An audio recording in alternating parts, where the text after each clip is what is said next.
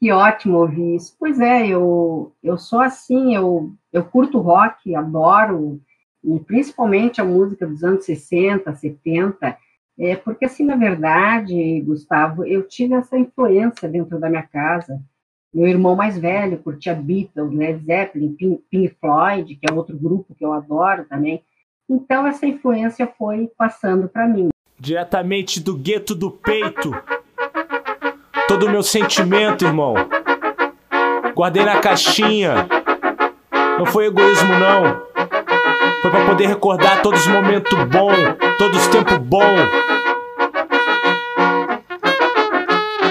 Ah, só essa noite pra escrever o beat. A mente sem limites, limite já não existe. Inspira sempre os falantes de 20 Pra explodir a alma e expandir dentro do beat Fui eu que quis, o gosto amargo desse doce esse é o Fanzine Podcast, conteúdo para alimentar a alma e fortalecer o pensamento. E aqui você vai encontrar assuntos relacionados à música, história, arte, literatura marginal e diversos aspectos da cultura.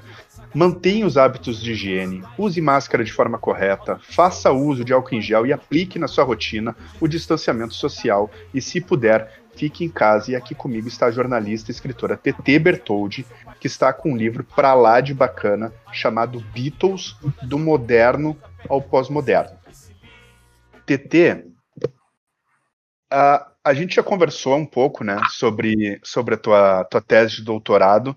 Como é que foi o processo de transformação, de adaptação desse volume né, que tu construiu para a linguagem literária? Ou ele, ou esse, o teu trabalho ele já vinha com esse intuito?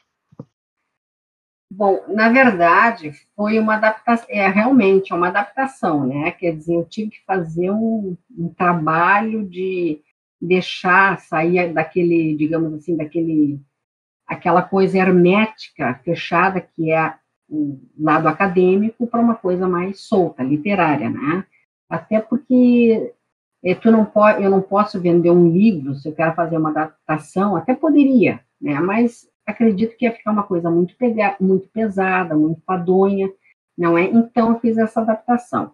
A primeira coisa que eu, que eu comecei a fazer foi mexer em toda a estrutura da, da, da metodologia do trabalho, da hermenêutica, né, do, do Thompson, onde eu trabalho três questões, que são é analisar a imagem dos Beatles uh, através de uma análise sócio-histórica, não é? Onde eu resgato, tanto é que eu vou falar dos Beatles praticamente no terceiro capítulo, final do segundo capítulo, terceiro capítulo, onde eu faço toda uma, digamos assim, uma viagem, tudo que aconteceu, tudo que estava acontecendo naquela época, né?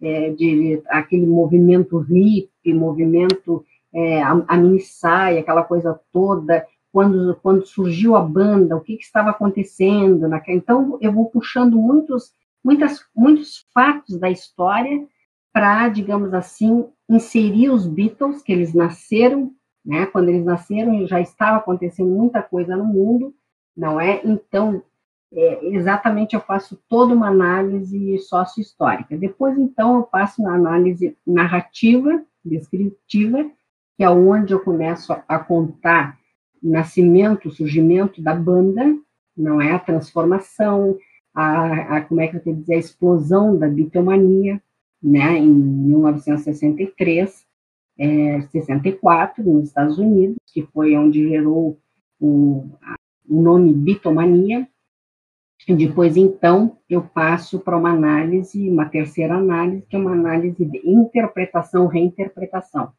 Por que reinterpretação? porque certamente alguém em algum lugar tá, deste mundo já deve ter feito várias uh, interpretações da imagem dos Beatles, né? Eu, eu claro, eu estou te dizendo assim que eu peguei um, eu peguei um ponto em que eu até hoje, como conhecedora da, da, da, da, da história do rock e, e de muita pesquisa, eu nunca vi um trabalho como eu estou apresentando hoje. Né? Quer dizer, seria um trabalho, um trabalho singular. Uh, claro que aí então eu comecei a mexer nos, nos capítulos, né? Uh, tudo aquilo que era estava muito fechado, muito muito acadêmico, né? Porque a gente quando está na academia, tu já passou por isso aí, né, os, os, orientadores, é, a gente tem que ter muito cuidado com o que põe, com o que até uma vírgula, é, enfim. Então, para tirar essa coisa, esse ranço acadêmico, eu tive que sim fazer uma, uma, uma, uma transformação, uma adaptação. Então, é um trabalho, eu não digo assim que foi muito trabalhoso, porque eu já tinha mais ou menos um conhecimento, mas é, realmente teve muita coisinha a ser mexida, né? Depois eu levei para a editora, a editora Metamorfose, que foi quem aceitou o meu livro. Claro que aí com a editora eu tive muitas, digamos assim, mandavam tirar, olha, tira isso, coloca aquilo ali, enfim, foi todo um trabalho, um conjunto, não é? Mas claro que prevaleceu, digamos assim, aquilo que eu queria, não é? E o trabalho foi um trabalho muito satisfeito, né? Tem também a questão das, da, das imagens, né? Porque minha tese de doutorado, de doutorado teve 315 imagens, não é? Então, ali. São Quase imagens... nada, né, TT? Ah? Quase nada, né, TT? Quase nada. Quando eu fui para a banca, quando eu fui para a banca, o pessoal da banca me disse assim, mas pelo amor de Deus, eu nunca vi uma, um trabalho assim com tanta imagem.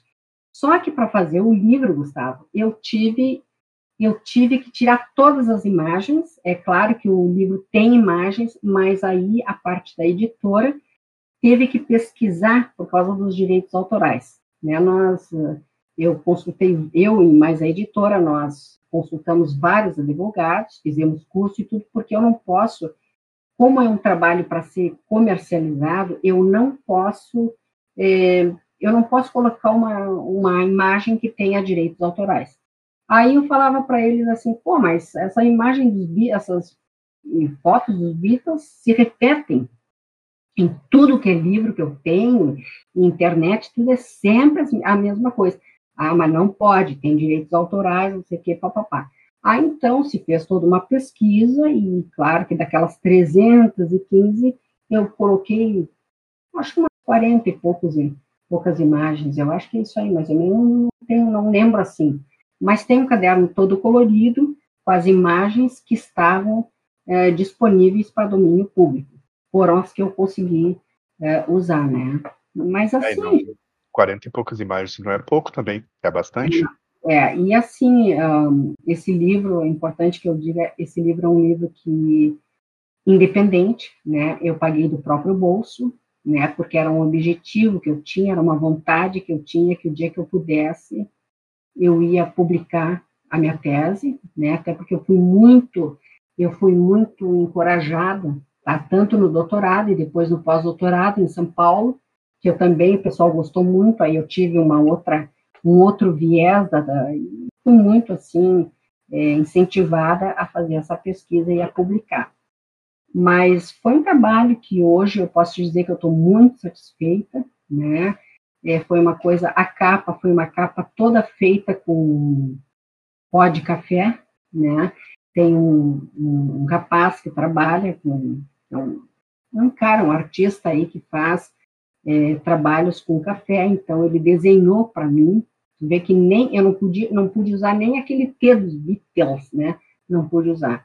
Então foi toda uma foi um trabalho todo reinventado é, para não sobre, sofrer qualquer tipo de penalidade. E é um trabalho que, modéstia à parte, eu estou bem satisfeita, o livro está aí. Para quem quiser adquirir o livro é R$ reais, tá? mas aí adquirindo comigo, diretamente é R$ reais. Se mandar pelo, pelo, pelo correio, é, fica 54, porque o correio está cobrando de 15 a 20 reais é, para mandar. E também tem a questão da que demora, né? Pelo correio eles estão entregando, demorando para entregar na base de 15, 20 dias. Entendi. Eu...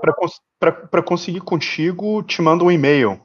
Sim, tu me manda um e-mail, pessoa manda um e-mail, né, mt.bertoldi.com.br ou então entra em contato comigo pelo meu WhatsApp, que é 99 96 91 16. 999 9691 16. Entra em contato comigo, se a pessoa quiser pegar o livro comigo, ok. Ou se ela quiser mandar um motoboy, pagar, pelo, pagar o motoboy também, eu acho que é a maneira mais fácil e mais barata também. Uh, eu tenho, desde que eu recebi aqui as caixas, eu já, eu já mandei livros para Salvador, mandei para o Rio de Janeiro, mandei para São Paulo, aqui para Porto Alegre, muita coisa. Para o interior do estado foi para Uruguaiana, Santana do Livramento e Bagé. Tá? E, então, assim, eu tô, tá saindo. Ainda hoje eu recebi mais notícias aí que querem comprar, enfim, é isso aí. Muito bom. E tá na Amazon. Quem quiser entra lá, bota Beatles dois pontos do moderno ao pós-moderno. Isso. O nome do livro é Beatles, do moderno ao pós-moderno. Depois, comunicação, visual, sedução, imaginário social e cultural e mito, tá? Pela editora Metamorfose. A editora Metamorfose, ela não faz vendas ali porque ela, ela dá cursos, tá? Por isso que eles não que eles não fazem a venda do livro. Mas está na Amazon, a pessoa na Amazon a pessoa que tiver interesse, ela vai colocar ali, aí eles vão me avisar, eu vou no correio e posto. Se for aqui em Porto Alegre, eu acho que o melhor que tem a fazer, ou a pessoa pega comigo, né, manda um motoboy aqui na minha casa, eu entrego na hora, que eu acho que sai mais barato, né? Muito bom, com certeza. Com certeza mais barato. TT, vamos voltar a falar de Beatles. A minha história com os Beatles, como eu conto no livro, começou quando eu tinha sete anos de idade, né? Naquela época, assim, eu sou, sou de Santana do Livramento, né? E naquela época, dificilmente uh, alguém, dificilmente se comprava um, um, um disco de rock, né? O que a gente via lá mais era disco da Som Livre, temas de novela, enfim.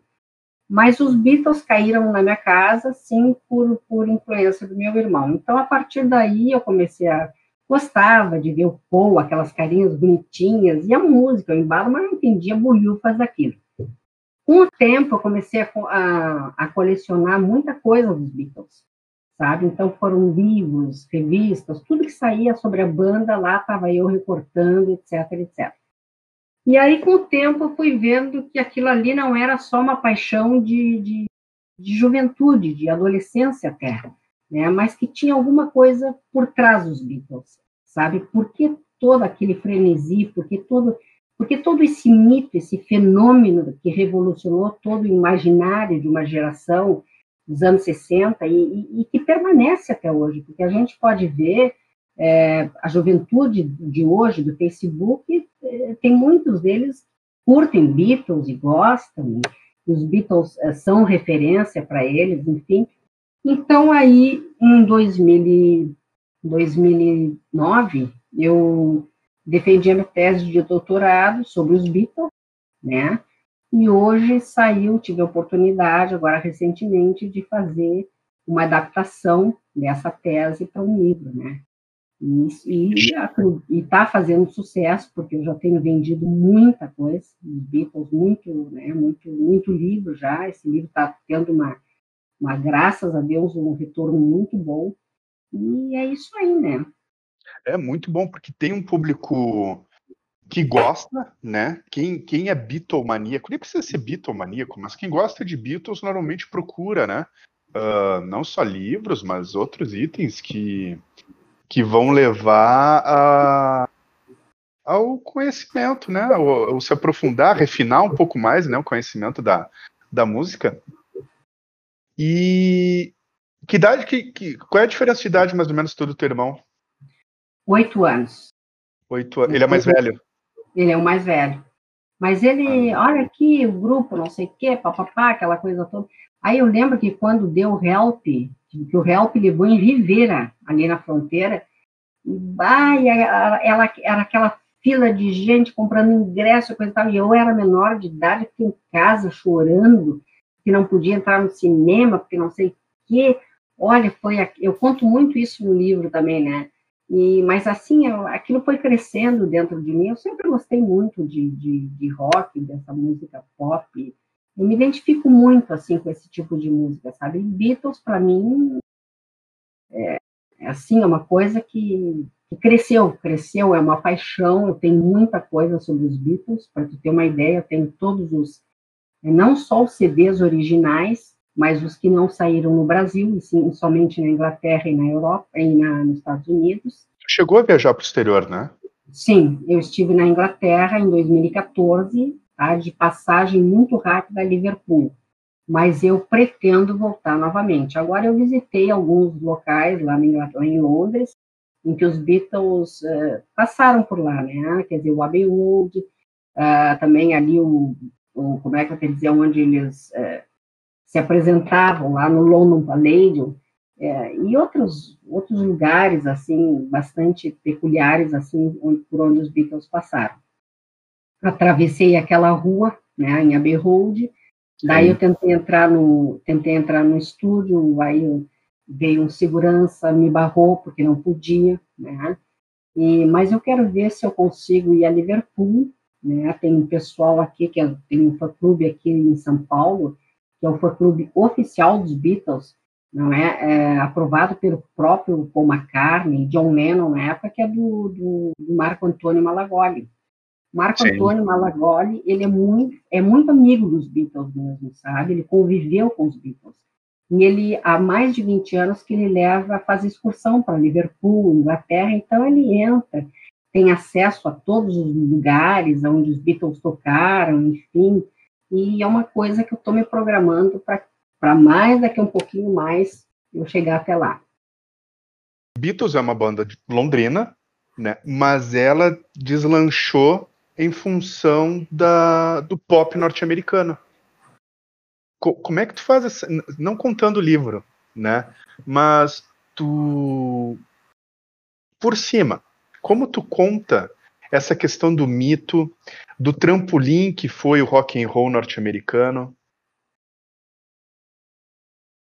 Bom, é, eu começo, eu tenho um capítulo, é importante que se diga, que eu começo falando sobre o rock and roll, as raízes do rock and roll, né? Porque os Beatles, eles tiveram a influência, impossível falar de Beatles, né, sem antes fazer toda uma contextualização do rock and roll, né, das raízes do rock and roll. Aí tu vai pegar lá o blues, né? Tu vai pegar o camp, o country, a música country, tu vai pegar a música western, a música branca e negra do, do, dos Estados Unidos. Então eles tiveram sim a influência do Elvis Presley, Carl, Carl Perkins, é, Buddy Holly, todos aqueles, todos aqueles cantores americanos tá? Eles tiveram essa influência. Por quê? Isso aí chegava na Inglaterra, na época dos anos é, 50, ia para a Inglaterra por navio, né? Enfim, Liverpool é uma cidade porto, coisa e tal. E chegava essa música lá e eles começaram a gostar da música e começaram a, a comprar. Então, dali, eles começaram a se, a se espelhar no Elvis Presley e toda aquela outra turma, né? Toda a turma lá do, do, do, rock and roll norte-americano para criar o próprio rock deles. Né? Só que depois, uh, o que, que acontece? O rock and roll passa por um, um período, digamos assim, é, é, turbulento, né, aonde, depois, aonde o Elvis Presley foi servir, é, foi servir nas Forças Armadas, enfim, e o rock and roll estava bastante é, danificado, aí surge os Beatles, aquela explosão, né, aquela explosão com, com, com aquela imagem pueril, coisa e tal, diferente daquilo que se via nos anos 50. Né? É claro que os Beatles, quando começaram em 1960, é importante que se diga, 59, 60, eles eram cinco, cinco, cinco integrantes da banda. Tá? Além do John Lennon, Paul McCartney, George Harrison e Ringo Starr, tinha também o Stuart Sutcliffe, tá? que acabou morrendo, que acabou deixando a banda porque se apaixonou por uma artista de vanguarda da Alemanha, que é a Astrid Kircher. Ela morreu agora há pouquinhos dias, inclusive, tá? E então, só que o Stuart Sutcliffe era muito amigo do John Lennon, era um artista, um pintor de vanguarda que não entendia nada de música. Mas o John Lennon, como o cara tinha ganho uma, uma tinha ganho um, um prêmio numa galeria de arte, aí o John Lennon foi lá e conseguiu fazer com que ele comprasse um baixo, né, para entrar na banda.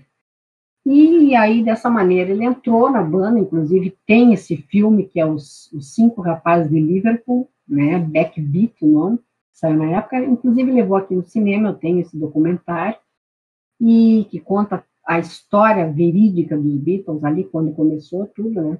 Então, eles, o, o que, que eu quero dizer? Eles beberam, beberam do rock and roll norte-americano, tá? Só que desse, do rock and roll norte-americano, eles aprimoraram a coisa, tá? E foi porque foi porque foi sendo um, um rock, digamos assim, porque eles começaram a, a, a trabalhar questões de ideologia, política, coisa, questões mais profundas, entende? Filosóficas até, não é? Então é, ficou essa essa os Beatles é, deram todo esse, digamos, fizeram essa transformação isso aconteceu passando, então, deixando do rock and roll para o rock.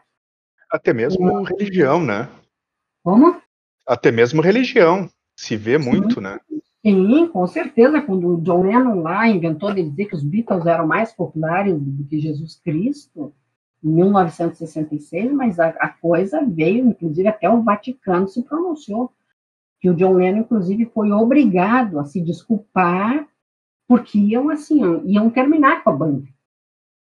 Os discos estavam sendo queimados e, e teve aquela, aquele grupo lá, a Ku Klux Klan, acho que isso aí não se pronunciar muito bem, que é uma, é uma seita lá, enfim. é uma tavam, seita racista, né? É, exatamente, estavam querendo a degola dos Beatles, né? Então, John Lennon Aí o Brian Epstein disse, olha, tu tem que segurar, tu tem que te desculpar, porque senão você vai criar um problema muito grande. Inclusive aquelas é, pessoas jovens na época que curtiam Beatles, bah, ficou uma coisa assim que estavam queimando, quebrando os discos e queimando camiseta, tudo que era de Beatles, né? Realmente eles pegaram muito pesado. E eu acredito, assim, que ficou um mito, os Beatles pararam no momento certo, sabe? Porque a coisa começou a degringolar e eles resolveram terminar com a banda. E por isso mesmo eu acho que ficou esse mito. Né? Aquela coisa, eu acredito, sinceramente, Gustavo, eu acredito que se hoje, se o John Lennon ainda tivesse vivo e o George Harrison e resolvessem a voltar, não teria mais o brilho e o sucesso do que foi. No meu ponto de vista, né? Sim, sim. TT, o, o disco que tu mais gosta é o Revolver, ou eu tô errado? Olha, essa pergunta é muito difícil para uma bitomaníaca, né? Eu, na realidade, eu gosto de todos os discos. Eu não tenho, assim, uma preferência. Eu gosto muito daquelas musiquinhas do Help, né? Gosto muito do Help, gosto muito do Abbey Road, né? Que é para mim, ali foi a obra-prima dos Beatles todos os, para mim, todas as músicas, todos os discos dos, Beatles são, são bons. É claro que o Revolver tem lá a sua, a sua, a sua, as suas peculiaridades, enfim, mas eu gosto muito de todas as músicas. Assim, eu não posso dizer que dizer, olha, é, eu gosto mais desse ou daquele. Depende do momento, entende? Às vezes eu tô aqui trabalhando no computador e tô com o disco do Help, outras vezes eu tô com o Larry B. Eu acho que tem, mas assim, é, é muito de momento, mas eu gosto de todos os, os discos dele, as músicas, né? Sim. Tu chegou a analisar o, a capa do Sgt. Peppers? Teve uma capa que mais te, te, te, não digo te deu trabalho, mas aquela que te trouxe mais curiosidade para estudar? É, a capa do Sgt. Peppers é, é uma capa, digamos assim, uma capa que tem muitos significados ali, né? A gente tem muitos significados. A questão da, das plantas ali, que diziam que era pés de maconha.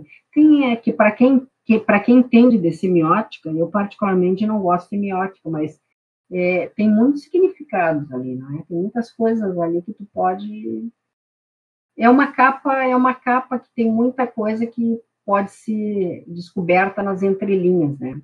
E o resto das capas, é, o resto das capas são mais assim, ah, e ela Submarine se tem, chama um pouco também a atenção pela semelhança né, de linguagem. Sim, pela semelhança de linguagem. O Yellow Submarino foi um filme, é um filme bastante bacana, assim, que dizem que é feito para criança, mas na verdade é um filme bastante adulto, né? Ele traz muita a, a questão ali que a gente é, cons, a, consegue ver as, a, como é que eu vou dizer, a, a, mensagem que está por baixo daquilo ali, que por trás, digamos assim, que muita droga, muita coisa assim, aí eu acho que tu tem que é, tem todo um trabalho assim que é preciso bastante entender. Eu particularmente, eu não gosto muito do, do Yellow Submarino do filme, né?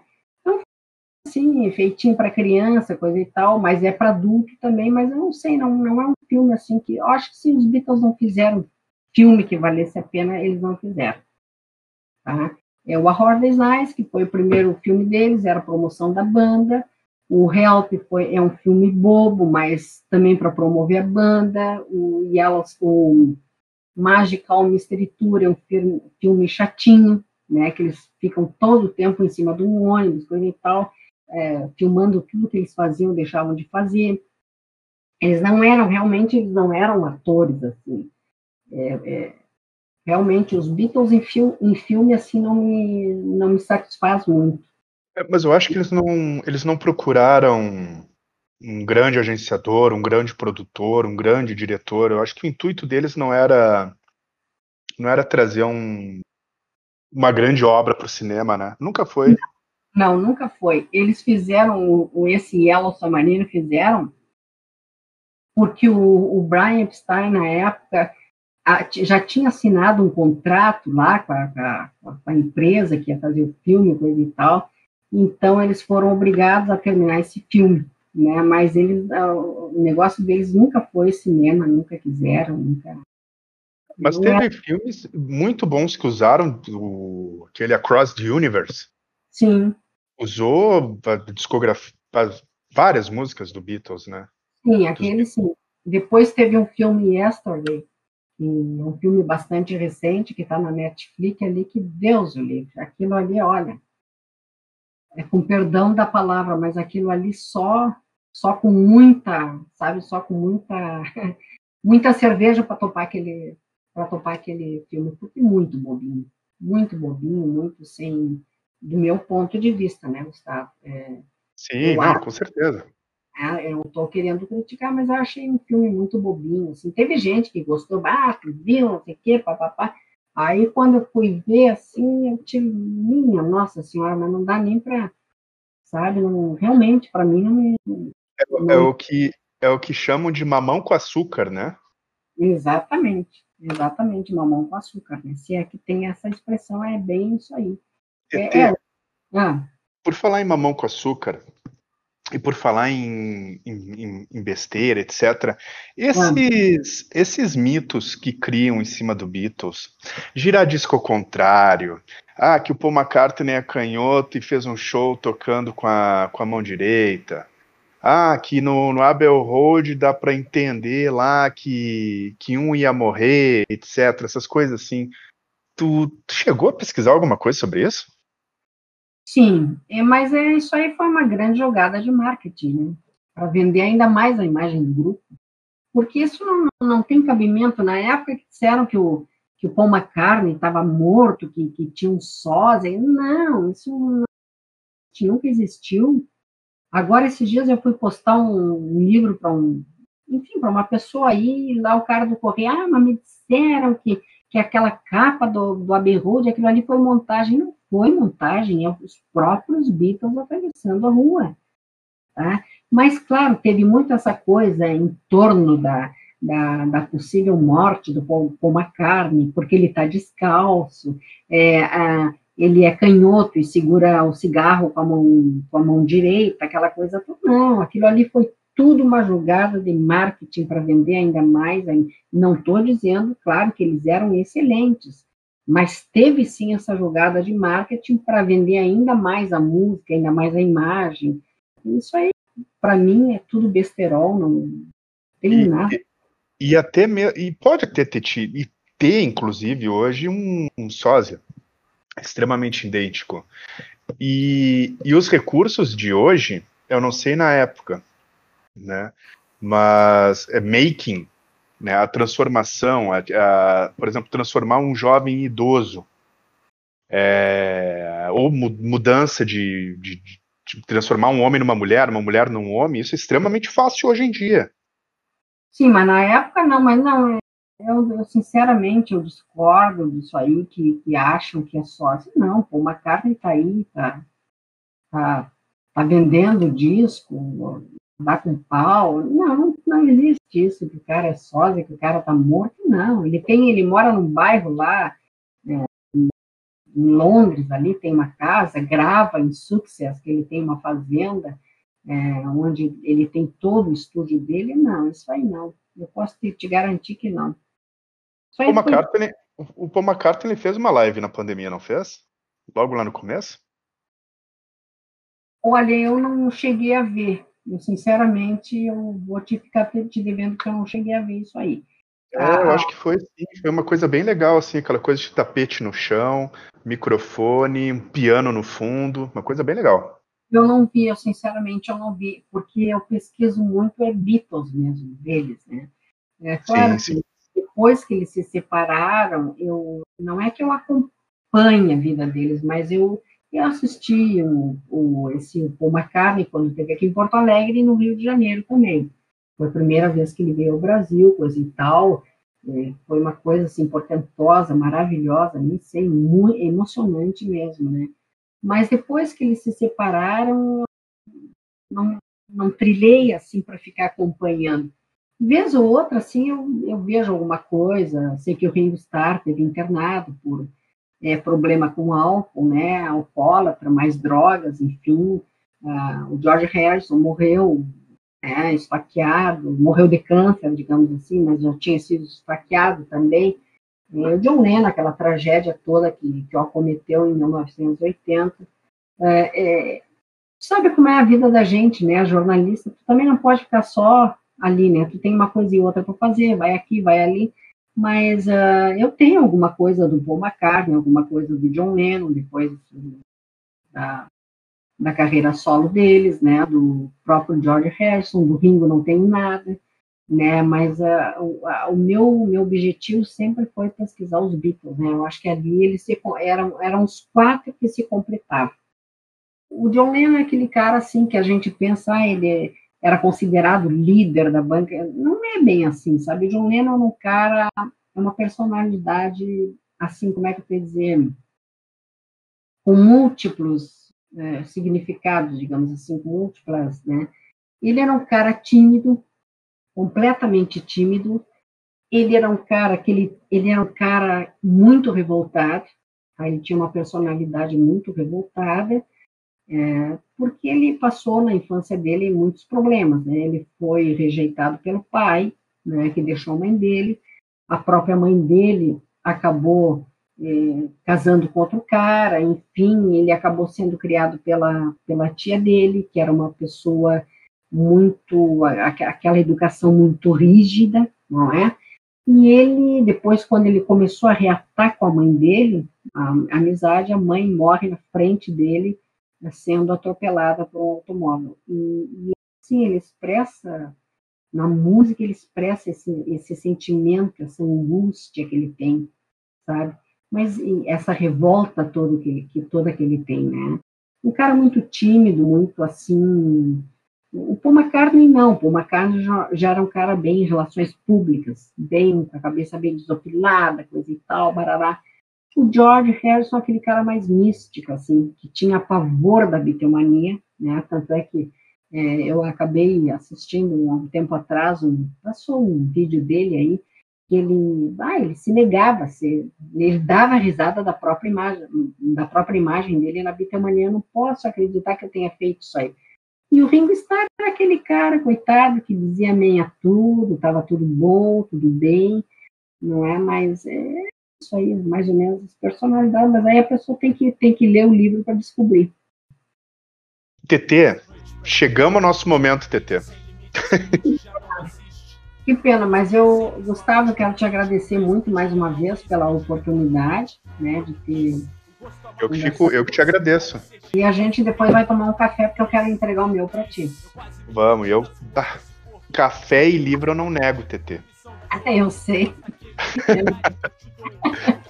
Esse foi mais um episódio do Fanzine Podcast, conteúdo para alimentar a alma e fortalecer o pensamento. Se identificou com a nossa proposta, quer ser um apoiador e dar aquela luz, é só procurar pelo grupo no Facebook, Instagram e YouTube Sobreviventes 8090 Poa e você também pode mandar sugestões pelo e-mail sobreviventes8090poa@gmail.com ou aqui para o Fanzine Podcast, que é fanzinepdc.gmail.com. Minha voz e sente a música que vive Foi no repeat, o que a cor transmite quando olha os grafites. A sensação que você tem quando junta rima e o beat. É o seguinte, com nós e não com eles.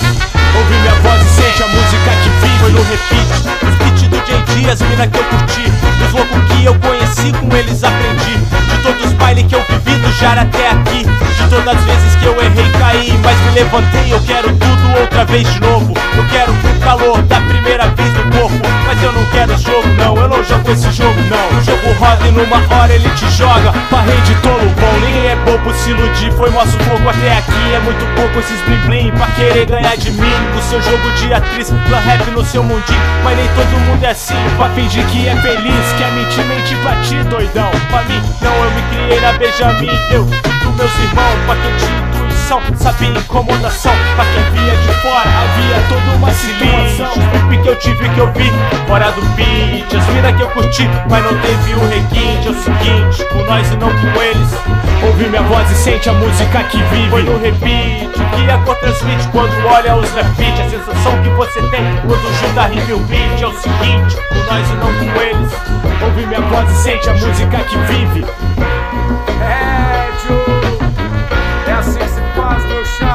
Ha ha ha